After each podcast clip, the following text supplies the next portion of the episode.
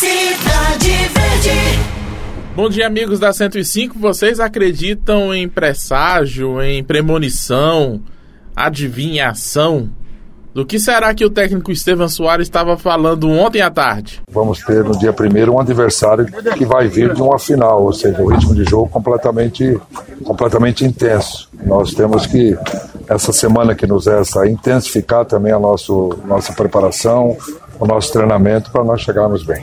Além do treinador do Altos, o goleiro, Fernando Henrique, também estava com a bola de cristal prevendo alguma coisa? Vai ser a primeira oportunidade de, de, se recuperar de uma derrota numa final, né? Tanto para nós quanto para eles. Então, é, as duas equipes com certeza vão estar bem motivadas. É, a equipe deles vem já da sequência também do, do campeonato, não vai ter tempo para fazer muita alteração, muita coisa. A gente vem trabalhando também. Então, acho que é, são situações bem equivalentes, né? E, e é realmente focar para fazer duas grandes partidas e conquistar a vaga. Nada disso, gente. As entrevistas, tanto do treinador do Altos como do goleiro, foram concedidas ontem no final do treino, depois da CBF fazer o sorteio da fase preliminar da Copa do Nordeste de 2020. O sorteado foi o adversário do Rio Grande do Norte, que ainda não tinha sido definido. A América de Natal e ABC só disputaram o título na noite de ontem. Então, quando acabou o treino, o Altos não sabia quem ia enfrentar. Mas como eles mesmos falaram, já dava para prever o que se esperava. Bom, então, eu concordo com eles.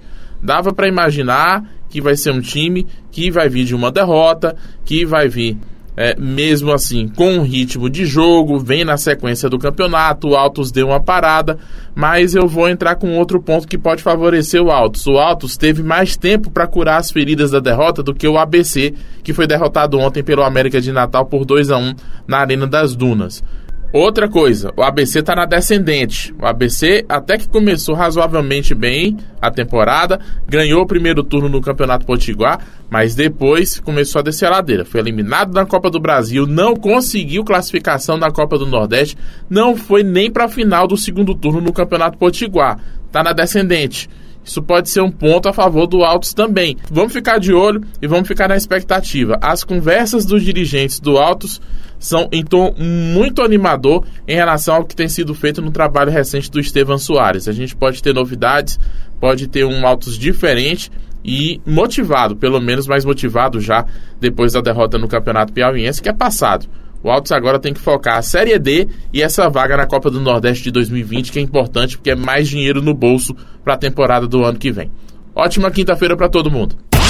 Rádio Cidade Verde, 105,3.